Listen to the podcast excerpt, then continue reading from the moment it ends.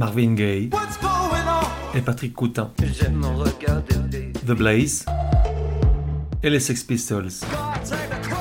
Et Nina Simone, Jungle, Viagra Boys, Karen Dalton, Bertrand Belin, Guadal Jazz, Prince, Les Stones, Arcade Fire, Eddie Piaf, John Barry, Balthazar, Les Stooges, Toy, Fleetwood Bref, tout un tas de vieilles gloires, de futures étoiles et d'illustres inconnus.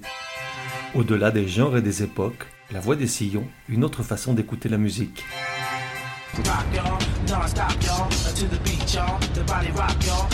La voix des sillons, numéro 7. Genre, variable selon l'humeur du jour de l'artiste. Époque, des années 80 jusqu'à aujourd'hui. De 1 à 10, probabilité que tu connaisses 6 pour le nom, 10 pour la chanson finale. Artiste, Moby. À première vue, Moby c'est l'artiste d'un seul album, Play, et d'une unique musique de film, mais je dis pas lequel sinon je foire la fin du podcast. En réalité, derrière cette façade assez réductrice se cache un gars bien plus complet et complexe, à la carrière décousue, faite de constants allers-retours, de succès et d'échecs, d'autant de moments de gloire que d'oubli, d'envie de briller que de se fondre dans la masse. Dans le fond, on parle, enfin moi, d'un gars cohérent avec lui-même, qui fait toujours exactement ce que l'envie du moment l'exhorte à faire, que ce soit dans sa vie de musicien ou celle d'activiste, le végan anti-Trump et pro-droit des animaux, un type humble et droit dans ses bottes, c'est parti. Question musique, ça commence pourtant pas bien. Le premier groupe qu'il monte n'a que deux chansons à son répertoire, des reprises de Birthday, des quatre gnangnans de Liverpool, et de Money de Pink Floyd. Qu'il interprète jusqu'à l'ennui et probablement l'exaspération de sa mère. Ok, ok, il est pardonné, on parle de 75, il n'avait que 10 ans. Quelques années plus tard, il change radicalement de style, prélude à une dynamique créative qui l'accompagnera tout au long de sa vie et par laquelle il passe d'un genre musical à un autre avec souplesse, sans vraiment se soucier d'une quelconque logique commerciale ou de l'agacement de ses fans, qu'ils aient une crête d'Iroquois sur la tête ou des New Balance aux pieds. Car à cette époque, comme cherchant l'absolution pour ses erreurs de jeunesse, il fait sienne la fureur punk avec un groupe au nom improbable, Vatican Commando. En deux ans, de 83 à 84, il plonge trois disques dans l'eau bénite, mais l'aventure se termine avec le départ de Moby. Moby, de son vrai nom Richard Melville Hall. Melville, Melville, ça te dit quelque chose, n'est-ce pas? Tout juste, Richard est l'arrière-arrière-arrière-neveu, un truc comme ça, de Herman Melville, l'auteur de Moby Dick, d'où le surnom. Bref, Vatican Commando, les voici, les voilà, tralala.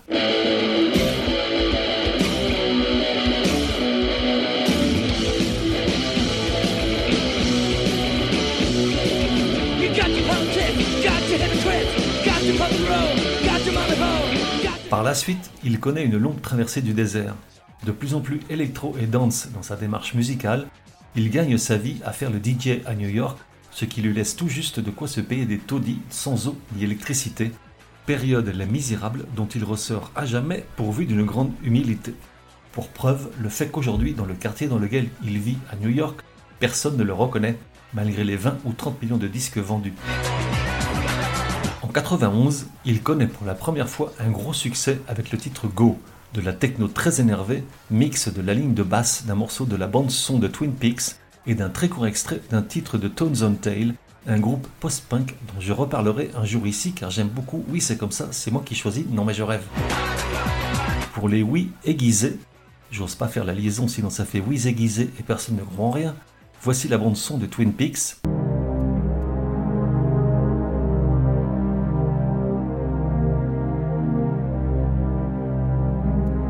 Le go de Tones on Tail. Et en sortie, le go de Moby.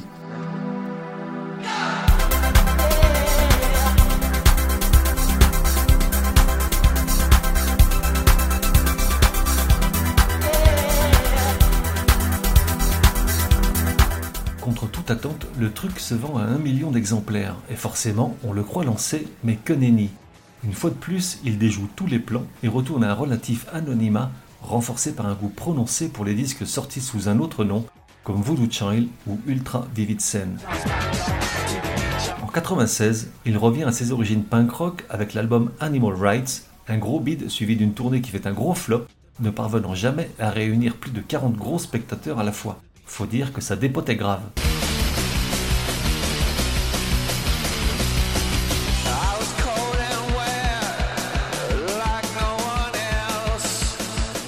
C'est là qu'il vit l'une de ces anecdotes qui laissent parfois pantois et songeur. Alors qu'il est en pleine remise en question devant l'échec d'Animal Rights, il reçoit en l'espace de quelques semaines trois mails de fans qui avouent leur admiration pour sa musique et l'invitent à poursuivre. Accroche-toi, les mails sont signés dans l'ordre d'arrivée Terence Trent D'Arby, Axel Rose, le chanteur de Guns N' Roses, et Bono de U2, ce qui amènera Moby à déclarer bien des années après Si vous n'allez recevoir que trois courriers de fans, autant que ce soit de ces gens-là, ça aide. Ça pour aider, ça aide. Tout s'emballe avec d'abord le remix du thème de James Bond pour l'épisode Demain ne meurt jamais avec Timothy Dalton, bien attaqué comme il se doit.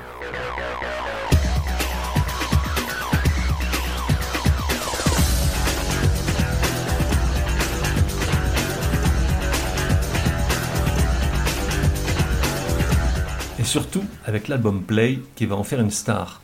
Pourtant, il s'en faut de peu pour qu'il ne passe totalement inaperçu sa maison de disques ne croyant pas du tout en son potentiel. Après avoir signé avec un nouveau label, l'album est lancé en mai 99.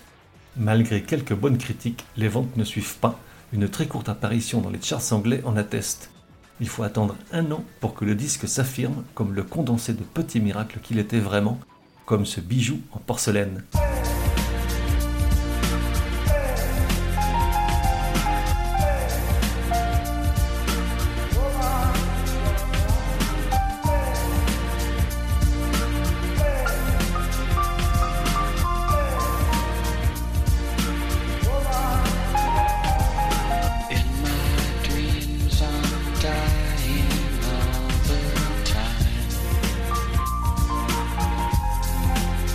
Fait extraordinaire, il s'agit du premier album de l'histoire de la musique dont toutes les chansons, et le disque en comporte 18, toutes donc ont fait l'objet d'une licence d'exploitation commerciale dans des films, des séries, des programmes télé ou des spots de pub. Un grand disque, incroyablement varié et original, je mentirais si je disais que je ne l'ai pas écouté en boucle lors de sa sortie, comme celle-ci, ma préférée, Why Does My Heart Feel So Bad? Why does my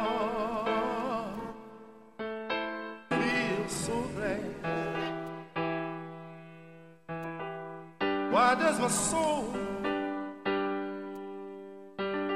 feel so glad? Why does my heart feel so glad?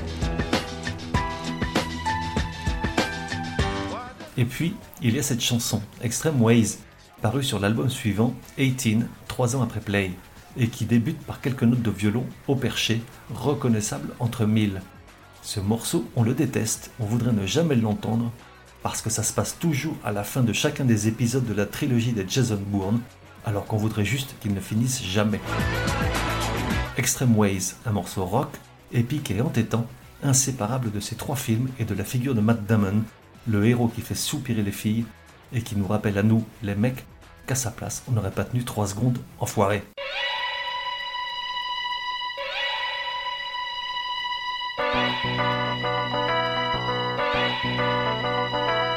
Se retrouve dans un prochain numéro de La Voix des Sillons.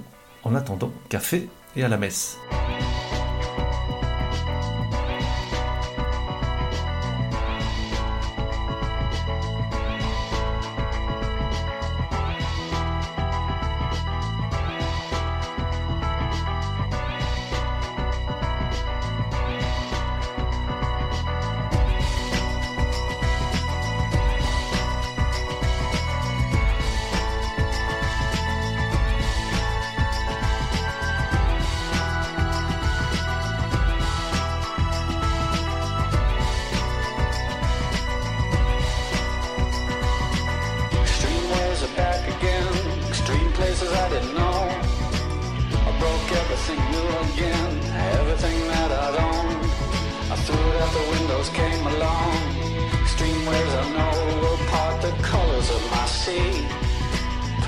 Color me.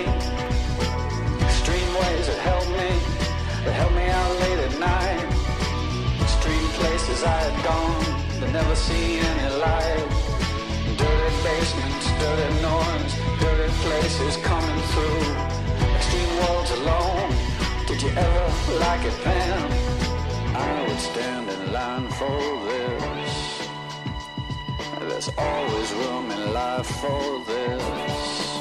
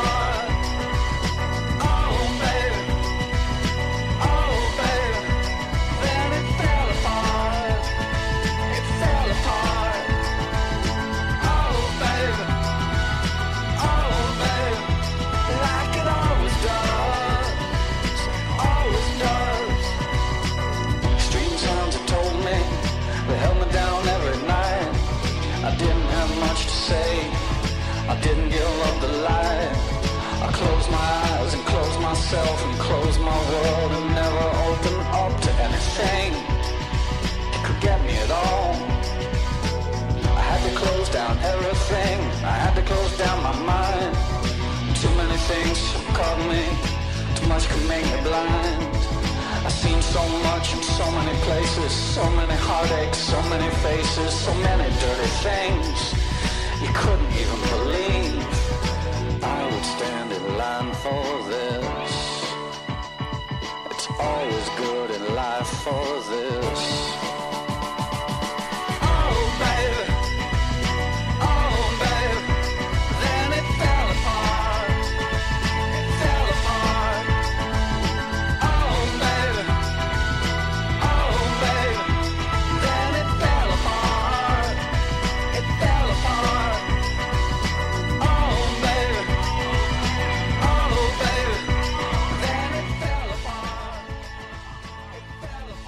Et voilà, that's all Fox. Pour me contacter, me dire que vous avez adoré, ou pas du tout mais j'y crois pas, ou encore suggérer un artiste pour un prochain épisode, écrire à contact at lavoidessillons.com.